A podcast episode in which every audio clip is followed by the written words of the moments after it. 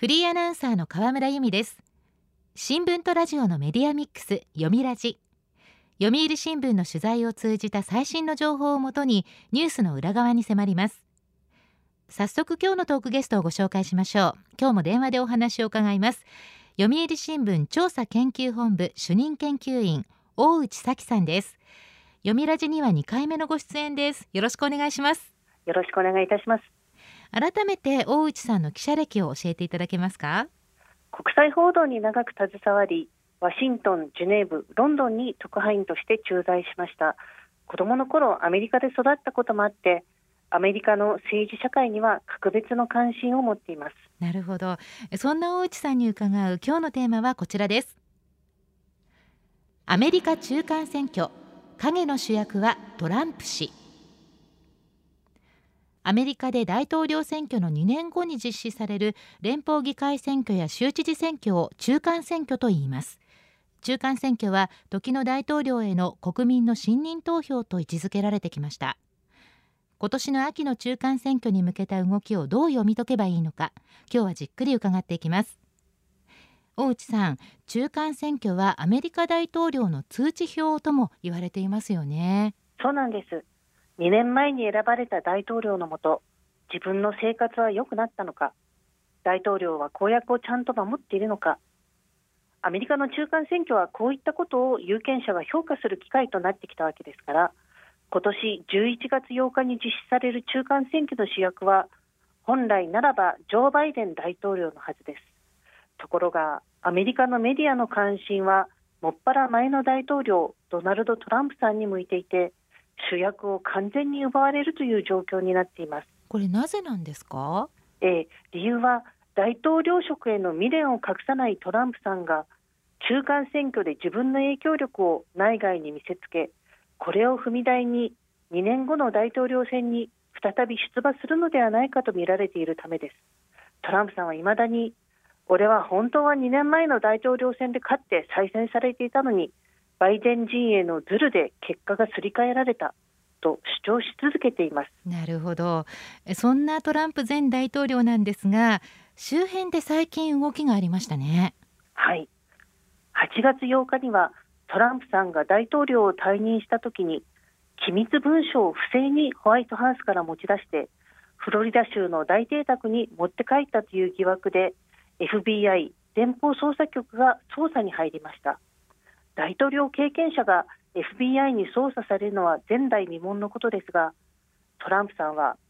自分は何も悪いことはしていないこれは魔女狩りだとバイデン政権を改めて痛烈に批判し対決姿勢を強めています。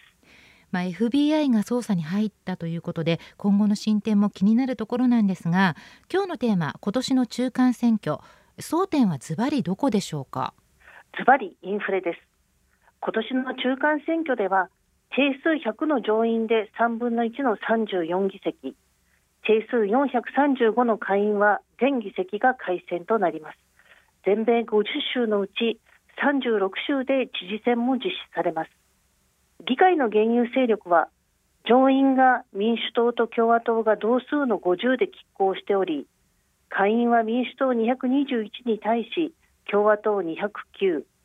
バイデン大統領を率いる民主党の優位はそうでなくとも白票を踏むような状況です、はい、そこに民主党にとってはさらなる逆風が吹き荒れています。前代未聞のインフレです。7月13日に公表されたアメリカの6月の消費者物価指数 CPI は前の年の同じ月と比べて9.1%も増えました。9%台となるのは1981年11月以来のことです。品目別に見れば食料品の物価上昇率は前の年の同じ月と比べておよそ1割増えガソリンに至っては6割近く増えました。国民の間からは悲鳴が上がっています。当然ながらどこの州であれ選挙区であれ有権者の最大の関心事はインフレ対策です。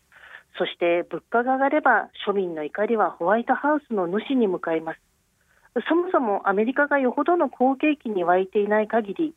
大統領が所属する党が議席を減らすのが中間選挙では慣例化していますそうなりますとバイデン大統領率いる民主党には厳しい状況ですよね。そうなんです。それに加えてバイデン大統領の支持率が低迷しているんです。去年の8月にアフガニスタンから米軍を撤収させた稚拙さが裏目に出て各種世論調査での支持率が5割を切ったのがインフレが加速する中一時期は3割台に落ち込んでいます。そうなんですか。リアルクリアポリティクスというアメリカの主要な世論調査の平均値を出す政治サイトがあるんですけれども8月中旬の数字で見ますとバイデンさんの支持率は40%不支持率の方が56%で歴代大統領の同じ時期と比較してもかなり厳しい水準です。バイデン大統領そして民主党にとってはかなり厳しいととなりますと。はい。アメリカの政治専門家の間では中間選挙で下院を共和党が奪還することはほぼ確実視されています。上院の方は改選される34議席の内訳が共和党20に対し民主党14のため当初は民主党に有利と見られていました。しかしある民主党のロビーストが我々に勢いはない上院でも過半数を失いかねないと話すように民主党内には危機感が広がっています、はい、仮に民主党が上下両院のどちらかでも落とせばバイデンさんの政権運営が後半の2年間で厳しさを増すことは必至です。両院で過半数を持っている今でさえ看板政策だった10年間で1.75兆ドル規模、えー、これ日本円だと1兆7500億円ぐらいになるんですけれどもこの規模の気候変動対策などに投じるという大型歳出法案は党内の路線対立のため議会を通りませんでした。中間選挙後にバイデン政権が議会との関係で機能不全に陥ることも考えられます。なるほど。一方トランプ前大統領は中間選挙に向けてどのような動きを見せているんでしょうか？はい。アメリカの議会選挙や知事選挙は大統領選挙と同様共和党民主党がそれぞれにまずは党内で競って候補者を決める予備選挙から始まります。州によって3月から9月の間に実施され原則両党の勝者が11月8日の本選でぶつかります。トランプさんはこの予備選挙で200人ほどの候補者を推薦支援し自らの影響力を誇示しようと全米を飛び回っています、はい、メディアの注目をまず集めたのが5月3日に実施された中西部オハイオ州の共和党上院予備選挙でした。勝ったのはトランプさんの支持をてこに上げ潮に乗った新人 J.D. バンスさん日本でも大きな話題となった小説ヒルビリー・エレジーの著者です。副題のアメリカの繁栄から取り残された白人たちが示すようにラストベルト錆びついた工業地帯で育った自らの半生を通じ白人貧困層の実態を描きました。ヒルビリー・エレジーは映画にもなりましたよね。はい。移民は増え続け中には自分たちよりもいい仕事を得る者も出るかつてアメリカ社会の中心にいた白人男性はないがしろにされ社会の脇に追いやられた。こんな怒れる白人労働者階級はトランプさんの岩盤支持層です、はい、実はバンスさん選挙に出る前はトランプさんを不埒な愚か者などと批判していました。ところが去年7月に出馬表明すると自分は間違っていたと詫びを入れトランプさんにすり寄りました当初は7人の候補者中支持率で3位4位あたりだったのが4月23日にトランプさんの政治団体がオハイオ州で主催した集会でトランプさんから彼はマガファイターだと正式に推薦されるとバンスさんの支持率は急上昇しそのまま勝利しました。マガというのは何ですか？はい。あの MAGA と書くんですけれどもアメリカを再び偉大に Make America Great Again というトランプさんの政治スローガンの頭文字を取ったものなんですね。なるほど MAGA で MAGA なんですね。はいまた5月24日実施のアーカンソー州知事選挙の予備選にはトランプ時代のホワイトハウス報道官でトランプさんに忠誠を誓い続けたサラ・ハッカビー・サンダースさんの楽勝で終わりましたトランプさんは性的には資格も送り込んでいます8月16日実施のウィスコンシン州下院予備選挙では現職のリズ・チェイニーさんがトランプさんの資格に大敗しました、はい、チェイニーさんは副大統領だったディック・チェイニーさんの長女でかつては共和党下院ナンバー3の座にあった有力者。党内アンチトランプ派の急先鋒でもありました。それが共和党のトランプ化が進む中去年5月にその地位を追われ次には今回議席も失うことになったわけです。アメリカのメディアによればトランプさんが支持している候補者の予備選挙での勝率は実に9割。なかなかの数字です。そうですね。読みラジ今日のトークゲストは読売新聞調査研究本部主任研究員大内咲さん。テーマはアメリカ中間選挙影の主役はトランプ氏です。アメリカでこの秋に行われる中間選挙。現在その前のそれぞれの党内で候補者を絞る予備選挙の真っ最中です。前半のお話ですとアメリカのメディアによれば共和党ではトランプ前大統領が支持している候補者の予備選での勝率は実に9割ということなんですが大内さんすごい数字ですね。そうただねこの数字は額面通りには受け取らない方がいいとの見方が一般的です、はい、トランプさんが勝率を上げるため勝てそうな候補者を選んで推しているという側面があるからです。オハイオ州がトランプさんの勝ち戦で注目されたとすれば負け戦で注目を集めたのが南部ジョージア州知事選の予備選挙でした。ここではトランプさんの資格が目の敵にする共和党穏健派の現職に完敗しました。そうなんですね。現職のブライアン・ケンプ州知事は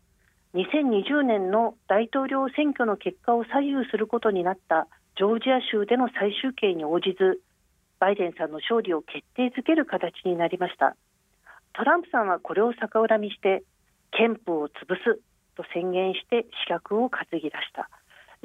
その得票率は2割強にとどまって7割以上のケンプさんに大負けしました。なるほど。ケンプさんの応援には共和党の穏健派が駆けつけたのもポイントです。トランプさんに仕えたマイク・ペンス前副大統領は共和党が未来の党であることを示そうと演説しトランプさんとの決別を辞しませんでした。ジョージ・ブッシュ元大統領もケンプさんの支持に回りました、はい、そうではなくとも共和党内穏健派には反トランプ感情が脈々と流れています。議会共和党指導部ナンバーワンのミッチ・マコンネル上院院内総務はその代表格と言えるでしょう。マコンネルさんは本選で勝てる候補者を選ばなければ議会は脱会できないとトランプさんの動きを牽制しています。となるとトランプ氏影の主役ではなくて表舞台に出てきて大統領への2回目の挑戦っていうのもありえますか？はい。自分が勝てると思えば2年後の大統領選に出馬するし勝てそうになければミニトランプを担ぎ自分の影響力保持を狙う。アメリカの政界ではそういうふうに見られています。ただここに来て新しい要因も出てきています。下院特別調査委員会が6月から開始した議会選挙事件に関する公聴会と冒頭お話しした FBI によるトランプさんの捜査です、はい、公聴会の方は2021年1月6日トランプさんの支持者が次期大統領選出の手続き中だった議会議事堂に武装して乱入し警官隊と衝突。多数の死傷者が出たという事件にトランプさんがどう関与したかを追及するもので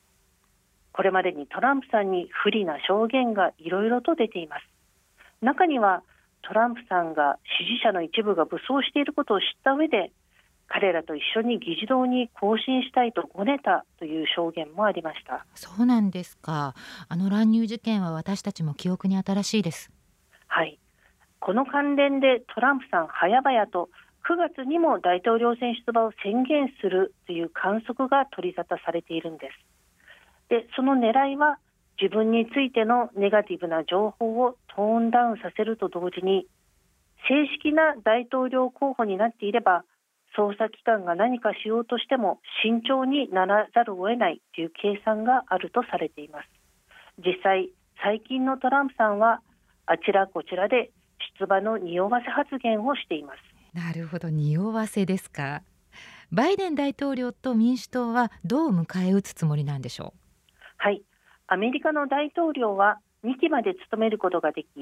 現職が再選を目指すのは規定路線とされます。ただバイデンさんは去年の就任時点で歴代最高齢の78歳だったという年齢問題があるんです。そうですねオバマ元大統領の側近がニューヨーク・タイムズ紙のインタビューで彼はカメラの前でかつての正義を失ったなどと述べバイデンさんの年齢が再選にあたっての弱点になるという認識を示すなど民主党内にはバイデンさんが再選を目指すことへの懸念が広がり始めました。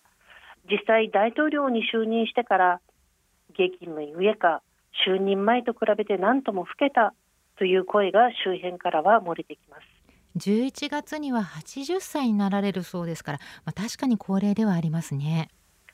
バイデンさん7月21日にはコロナに感染し改めて健康問題がクローズアップされもしました。2024年11月の大統領選で選ばれる人はそれがバイデンさんであれトランプさんであれあるいは全く別の人であれ経済再生策に加え場合によってはまだ続いているロシアのウクライナ侵攻といった国際情勢さらには深まる一方であろうアメリカ社会の分断をどう癒すかという国内問題に直面します。それにどう効果的に対応していくのか。一つ確実なのは仮にトランプさんが再びアメリカ政治の表舞台に戻ることになればアメリカ内外の混迷は深まるということでしょう。まあ、そういう意味でもアメリカの中間選挙目が離せません。今日のトークゲストは読売新聞調査研究本部主任研究員大内咲さん。テーマはアメリカ中間選挙影の主役はトランプ氏でした。大内さんどうもありがとうございました。ありがとうございました。読みラジラジオワイティーンここからはラジオワイティーン。このコーナーは読売中高生新聞の投稿面ワイティーンと連動。10代のリアルな声をお届けします。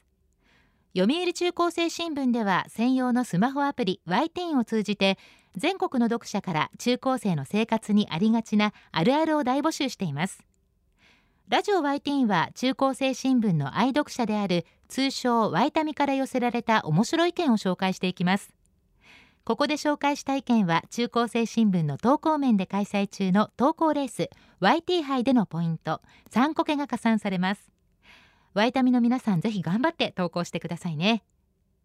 ラジオ YT 今日のテーマはこちらです。何時に寝ていますか？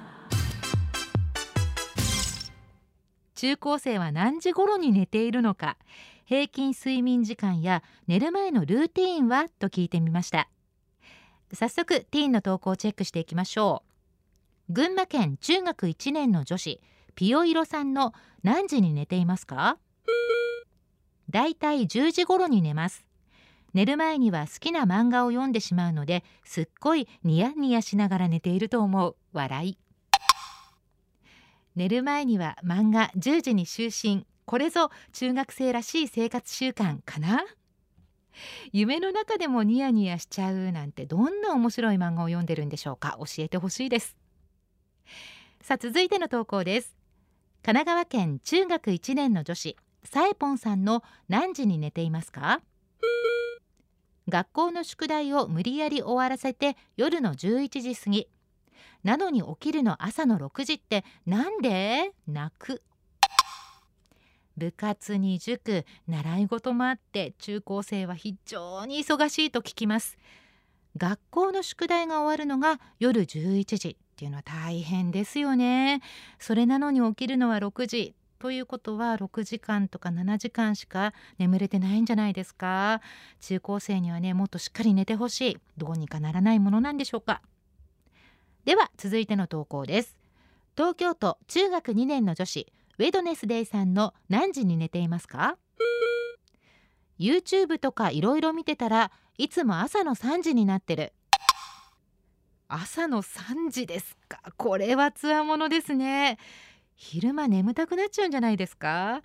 まあ、あの寝る前ってねブルーライトを見ると体内時計がうまく働かなくなるとも言いますし気になる動画が次々と出てきてやめられなくなる気持ちもわかるんですが育ち盛りの寝不足ちょっと心配です。では最後の投稿です。奈良県高校1年の女子みくふうさんの何時に寝ていますか？11時半。好きなラジオ番組を聞くためにいつも起きています。おこちらはラジオ女子。みくふうさんはどんなラジオ番組を聞いてるのかな？毎晩ラジオを聞きながら寝てくれてるなんてとっても嬉しいです。深夜のラジオは共感できたりホッとできたり中高生の強い味方ですよね。ぜひラジオ YT も聞いて友達にもシェアしてください。ラジオ YT テーマは何時に寝ていますか？でした。読売中高生新聞は社会の最新トレンドを学べるニュース記事から受験に役立つ学習情報など10代の心を刺激するコンテンツ満載です。詳しくは読売中高生新聞のホームページやツイッター、インスタグラムをご覧ください。来週のテーマは嫉妬しちゃいますです。ラジオワイティーン来週もお楽しみに。週刊ニュースラジオ読みラジお別れの時間です。今日はアメリカの中間選挙のお話でした。来週のトークゲストは読売新聞教育部記者石井正弘さん。デジタル人材が2030年には79万人不足するというお話です。どうぞお聞きください。読みラジまた来週。